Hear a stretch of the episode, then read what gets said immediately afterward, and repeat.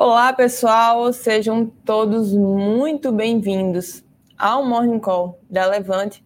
Eu sou Luísa Pires, head de cripto e tecnologia da Levante, e hoje a gente vai fazer um overview de mercado, como sempre, entender o que é está acontecendo no mercado. Hoje é dia 4 de abril, né? Comecinho de mês, vamos entender um pouco como é que vai. É, a gente vai ter o decorrer do dia e do mês, entender um pouco o que é que está acontecendo no mercado em geral, tá?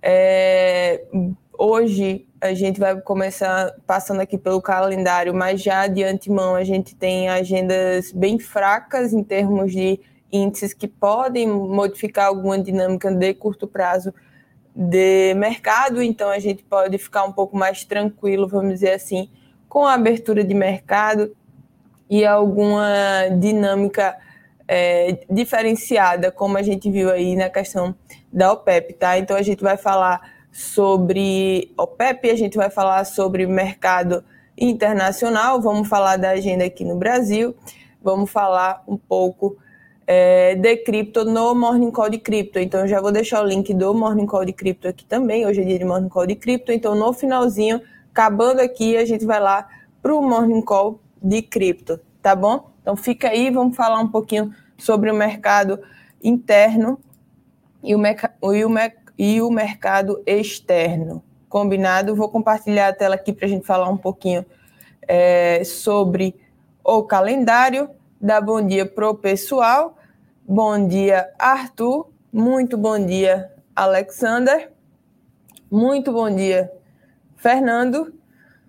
E vamos começar um pouquinho é, a falar um pouco, principalmente de, de alguns dados que a gente vai viu saindo tá, no mercado hoje, e, e principalmente o que, é que pode acontecer dentro do mercado de cripto, no mercado de cripto e no mercado é, internacional nos próximos dias, tá? É, eu comentei muito, pra, só para vocês entenderem, né? É, cripto tem uma dinâmica muito parecida com os ativos de risco e a gente comenta muito isso, o pessoal do Cripto 3.0 está aqui, pode comentar sobre isso também. É, a, gente, a gente comenta muito sobre a dinâmica de curto prazo de mercado, que impacta sim no mercado de cripto. No longo prazo, a gente vai ver uma descorrelação entre o mercado tradicional né, de ativo de risco e cripto diminuir, mas no curto prazo a gente vai ver sim uma, uma correlação alta com o mercado tradicional. Então, ontem eu já estava falando, é, eu já estava falando sobre essa. Ontem, acho que pela manhã, eu estava explicando sobre como, lá no grupo, como a, a, a gente poderia ver uma, uma pressão, uma interpretação de pressão inflacionária, é, e tecnicamente a gente pode ver, dependendo do, do da diminuição de produção, a gente pode ver um aumento aí de 0,2 na inflação do mundo, tá? Então, é, muito possivelmente, é, eu já estou adiantando aqui, a gente não passou pelo calendário, mas muito possivelmente a gente vai ver uma absorção dessa interpretação independente, independentemente do que é, vier à frente. Então, eu, eu, acredito muito que o mercado vai conseguir absorver, é, o mercado está forte e que o mercado vai conseguir absorver essa, é, essa notícia da OPEP, tá? Então vamos para o calendário para a gente falar um pouco é, do, do mercado. E aí, é, deixa eu só dar bom dia, tá? Chegou mais gente. Bom dia, Gil, Julian. Bom dia. Bom dia, Maria Cecília. Tudo bem? Vamos falar de mercado, tá? Então, vamos para a agenda. A produção pode compartilhar a tela. Então, hoje a gente tem, é, já teve, né, durante a madrugada, leilão é, de JGB de 10 anos, decisão de taxa de juros australiana que veio em linha do mercado, exportação na Alemanha, que veio acima da, da expectativa, isso é bom para a produção da Alemanha, isso é ruim para a questão inflacionária. Na balança comercial de fevereiro, no acumulado, a gente viu um déficit, né? Então, isso pode ser uma desaceleração, isso pode ser positivo. É, a variação de desemprego da Espanha veio boa. É, a gente tem, teve o IPCA, o IPC, desculpa, vindo abaixo da expectativa do mercado. Isso é importante também. O IGPM, como eu falo para vocês sempre, é o mais importante porque ele, dentro do, do, do, do percentual do IPCA, né, a gente tem o, o IGPM com 60% de importância, de, de peso, no caso, é não importância, mas de peso, e o, o IPC com 20% de peso, tá? Então, hum, o, o IGPM veio abaixo da expectativa, o IPC abaixo da expectativa, a gente pode ver uma, uma, um aperto menor nessa questão de inflação. Aí teve o IPP de manhã e o discurso de um membro do MPC, que veio em linha com o mercado em geral falando que não vão é, diminuir o ritmo de aumento dos juros, tá? Mas, assim, a, a, a Grã-Bretanha em si, né, o Reino Unido, eles estão sofrendo mais que o mundo, principalmente é, por dois motivos. Eles escolheram, né, ser o Reino Unido, escolheram é, sair de todos os acordos comerciais, então a gente tem esse, esse ponto, e a gente tem o, um ponto de enfraquecimento da moeda, tá? É, a gente vê nos supermercados falta de muitos e muitos é, alimentos, alimentos tanto perecíveis quanto é, alimentos de estoque. Então, muito, muito, muito do que se vê na, na Grã-Bretanha, no Reino Unido em si, não é um reflexo da Europa, tá, gente? Então, assim, a, o Reino Unido está, assim, sofrendo mais que a Europa inteira, muito por esse isolamento em frente ao mundo que, que sempre escolheram, vamos dizer assim. Tá? É, saldo de transações correntes na Europa, na, na Alemanha, desculpa, já já vai sair. Na, na Austrália, a gente vai ter índice de preço, o Canadá, índice de balança comercial. Também nos Estados Unidos, a gente vai ver pedidos de bens duráveis, é, é, encomendas da indústria, enfim, discurso de membros do FOMIC. E à noite a gente tem PMI australiano. Tá? Então vamos falar um pouquinho mais detalhado sobre toda essa agenda que a gente está comentando aqui. Deixa eu é, falar um pouquinho para vocês sobre, agora com mais calma, sobre esse susto da OPEP com o corte de surpresa na, na oferta de petróleo. Então a gente viu realmente essa, essa divisão de, de, de investidores entre medo de inflação, que teoricamente exige um juros mais alto, e o medo de uma recessão acentuada por, por dados mais fracos na atividade da China, na atividade da, da, da Europa e na atividade americana. Então, apesar desse salto de preço no barril, os mercados eles absorveram essa decisão antes, até antes que o dia acabasse. Né? A gente viu que o mercado amanheceu todo vermelho e no final do dia é, fechou. Teoricamente fechou no 0 a 0, fechou um pouquinho acima, tá? O mercado, a gente vê ele ele continua desconfiado com falando no Brasil, né? Na, da proposta fiscal. Então, ela está baseada em premissa muito frágil e talvez não seja suficiente para estabilizar a trajetória da dívida pública, embora a gente vê uma falta de entusiasmo com a nova âncora, a gente pode parece é, ter o mercado em si parece ter dado o benefício da, da dúvida, tá? A gente vê o esforço do ministro para fazer a coisa certa, para agradar, como em todas as, as, as, entrevistas que ele dá, ele deu entrevista ontem pra, falando na, na, na CMN sobre a discussão de mudança de meta de inflação, que ele quer esgotar essa discussão fiscal para abrir uma nova discussão sobre queda de juros. É, uns falam que, que a gente pode ver queda de juros. Eu, particularmente, não sou tão a favor nesse primeiro semestre de queda de, de juros, tá? Nesse momento. É, e mesmo afirmando, ele, ele mesmo afirmando que não faz sentido manter a taxa de juros a 14%, né? É, e o juro, o juro real entre 6,5% e 8%, ele vai tomar cuidado, tá?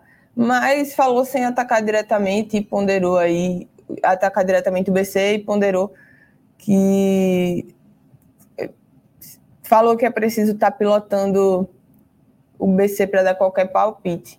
Então, ele tem muito tato, pelo menos no começo desse governo, ele está tendo muito tato com, com as palavras, tá? Inclusive, o Haddad falou também que espera que o arcabouço fiscal é, seja aprovado com a credibilidade necessária para poder o BC reagir em algum momento, tá? Então, é, na entrevista também ele faltou a negar, uh, ele voltou a negar aumento de imposto.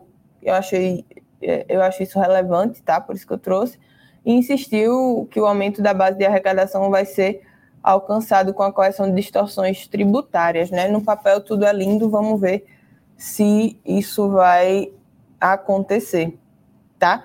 Sobre a diretoria do BC, que estão para ser preenchidas, a tanto de política monetária, tanto de política de fiscalização.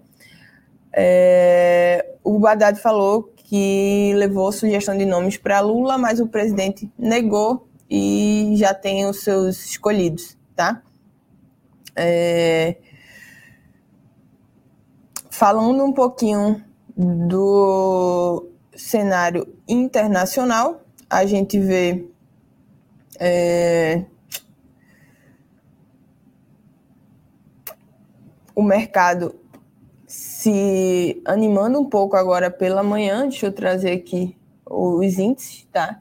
Então a gente vê os índices internacionais é, se animando. O Bitcoin também voltou para casa dos 28 mil dólares com essa absorção de, de, de preço, mas muito também.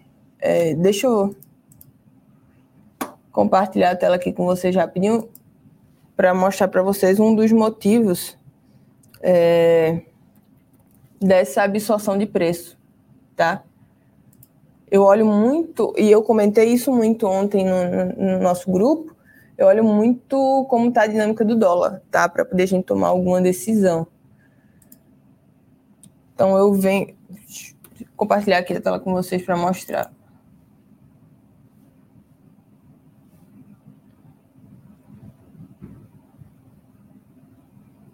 Ontem a gente estava comentando sobre a dinâmica do dólar, né? E hoje eu vou, eu vou comentar novamente. A gente está num ponto é, de, de, suporte do dólar, muito claro, tá? É, um, te, talvez um terceiro toque na região dos 101, dependendo da dinâmica do mercado e da força é, e da força desse, de, dessa absorção, mas pode ser um ponto de suporte para uma possível volta para 103, 104, tá? Então, assim, é, a gente tem que ficar de olho no DXY para entender um pouquinho mais sobre essa dinâmica do mercado, o que é que pode é, acontecer, mas basicamente a gente está num ponto é, ou de distribuição ou de acumulação que a gente fala no mercado, né? Para mim, tá com cara mais de é, distribuição de preço e a gente pode ver o, o, o dólar beliscal 101 e os ativos de risco andar um pouquinho, porque é, o mercado no final do dia já tinha absorvido essa questão de aumento de inflação, tá? Então pode ser que a gente veja um, um, um mercado um pouco mais otimista para os próximos dias, tanto nos mercados de risco quanto os mercados é, quanto os mercados de subsídio, tá bom? Vou dar bom dia para o pessoal que chegou depois, rapidinho. Muito bom dia, Mandinha. Muito bom dia, B3X Investimentos. Muito bom dia, Thelma. Muito bom dia, Gustavo. Muito bom dia, Robson. Tudo certinho com vocês? Eu espero que sim. Muito bom dia, Alcino. Espero que vocês estejam entendendo um pouquinho a dinâmica do mercado, tá? Entendendo que é, essa questão da OPEC não, não é, impactou tanto quanto o, algumas outras decisões, principalmente quando o Powell fala, quando a gente vê dados de CPI nos Estados Unidos, tá? Então, vocês podem ver que não houve tanto impacto assim nos, nos mercados, tá bom? Passando aqui para é, os dados de fechamento, a gente viu o dólar também operando em queda, tá? É, mas no final do dia operou estável ali, fechou 5,7, tá? 5,07, desculpa, não 5,7, 5,07. E apesar do, do, do, dólar ter feito uma pausa nesse primeiro pregão de abril, a gente viu ele reagindo sem estresse, tá? E a curva do DI também fechou de lado após ter operado em dois tempos. Então, eu acredito que é, o mercado absorveu muito bem essa, essa notícia, tá bom? Falando um pouquinho é, sobre, eu queria trazer para vocês é, só um, um adendo aqui para a questão da OPEP e, e toda essa, essa questão de petróleo e tudo mais, como é que, que essa produção menor pode pressionar a Petrobras, a gente vê é, um desempenho no Brent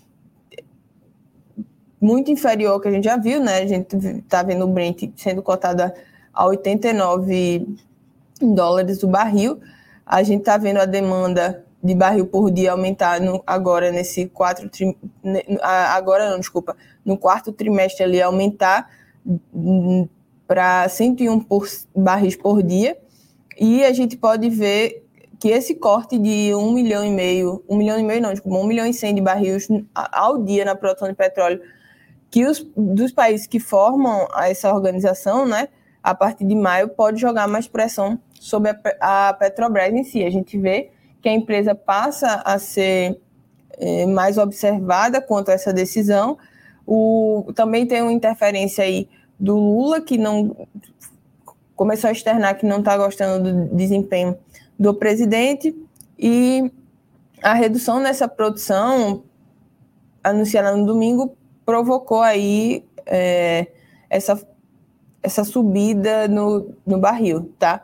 Que para mim pode, pode continuar e a gente pode encerrar o ano aí sendo cotado a 90, 95 dólares o barril, tá? De petróleo. Então, é, é, é possível que a gente veja um petróleo mais forte e a gente não vê certeza nesse, comporta nesse comportamento a curto prazo, tá?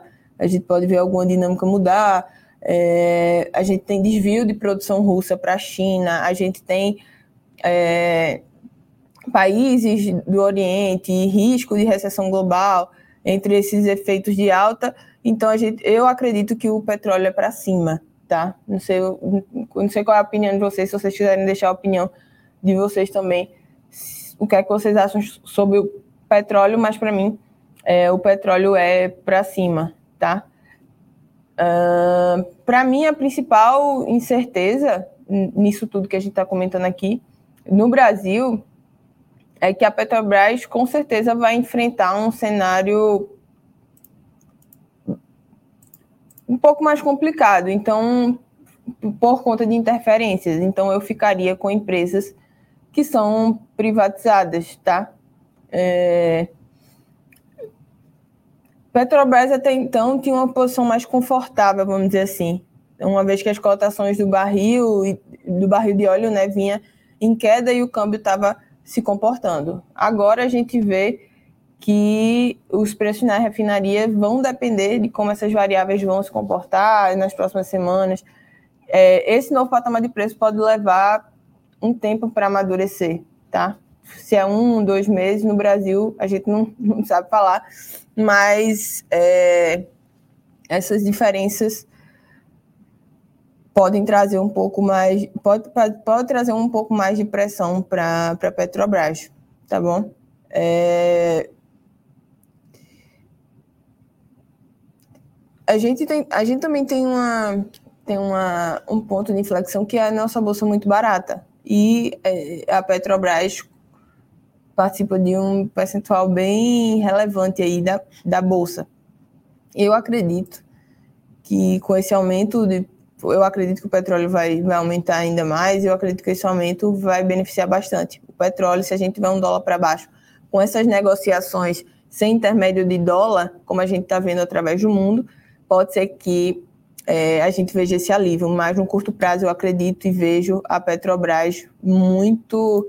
É, eu vejo a Petrobras um, um, pouco mais sensível, e se eu fosse é, apostar nessa alta do petróleo e apostar.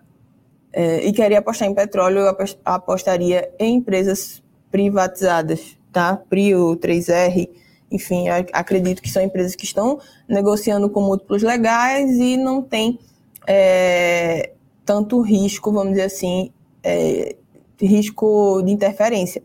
Logicamente que são empresas, no caso da 3R, por exemplo, é um small cap, então a gente vai ver uma volatilidade muito maior, mas se você aceita vol, com certeza é muito mais interessante você pegar um small cap aí, se você aposta nessa subida do, do barril de petróleo, tá? No, no meu caso, eu acredito que o petróleo vá subir nos próximos. Vai fechar um ano ali na casa dos 90 dólares o barril, tá? Com esse corte, não sei se pode vir mais um corte. Enfim, é, eu, tô, eu tô bem receosa quanto a, quanto a essa questão do petróleo. E aí, como é que o, que o petróleo impacta é, nisso tudo que a gente está conversando, né? Quando a gente vê uma corrida para commodity, a gente vê é, uma corrida para ativos de valor. E aí cabe duas interpretações, tá? A gente vê essa corrida para o, o ativo de valor como estou correndo para commodity, estou correndo para ouro, para prata, é, para yuan, enfim, para Bitcoin. Então a gente vê essa interpretação do mercado correndo para o valor e saindo um pouco da, dos ativos de risco, né, de tech, e, e, essas empresas que são mais cíclicas. E a gente pode interpretar que, se, se no curto prazo a gente continua com essa dinâmica para as commodities, a gente pode ver um dólar um pouquinho mais forte num, num curto espaço de tempo e uma correção aí no S&P, uma correção na Nasdaq, dependendo é, dessa adoção por dólar. Em contrapartida, a gente tem que ver como é que esse, o decorrer dessas negociações. Enquanto, é o que eu sempre falo, enquanto o mundo estiver aceitando dólar, a gente não vai sofrer pressão. A gente não, né? O mercado é, não vai sofrer essa pressão inflacionária que todo mundo está falando. Ah, é porque o dólar vai implodir, porque isso e aquilo. Cara, o mundo aceita dólar. Quando a gente começar a ter essa mudança de cenário, porque nenhuma moeda, e aí historicamente quem quiser dar um Google, nenhuma moeda sobreviveu, né? A gente teve ciclos de moeda. Logicamente que para mim a gente nem tá nem, não está nem perto do fim do ciclo é, do dólar, mas a gente pode ver algumas, algumas movimentações de enfraquecimento, tá? Em quanto tempo, Luísa? 5, 10, 15 anos? Não sabemos. Mas sim, é, num, num horizonte de investimento maior, a gente pode ver é, algumas teses se maturando, por exemplo, a tese do Bitcoin, quando, a gente, quando aconteceu isso tudo, quando aconteceu a guerra da Rússia, a gente viu a tese se maturando, né? Quando aconteceu é, essa corrida inflacionária, a gente viu o Bitcoin também é, tendo essa corrida para o valor em relação ao mercado. Então, é, as teses dentro disso podem começar a se provar, mas, como eu sempre digo, enquanto o mundo estiver aceitando dólar, e é o caso, né, todo mundo tem reserva em dólar, a gente não vai ver essa implosão, como todo mundo fala, tá bom? E dando uma passadinha aqui rápida nas criptos, para a gente fechar o nosso morning e ir para o morning de cripto, produção. Acho que teve pessoal que chegou agora, coloca o link aí do morning de cripto para o pessoal.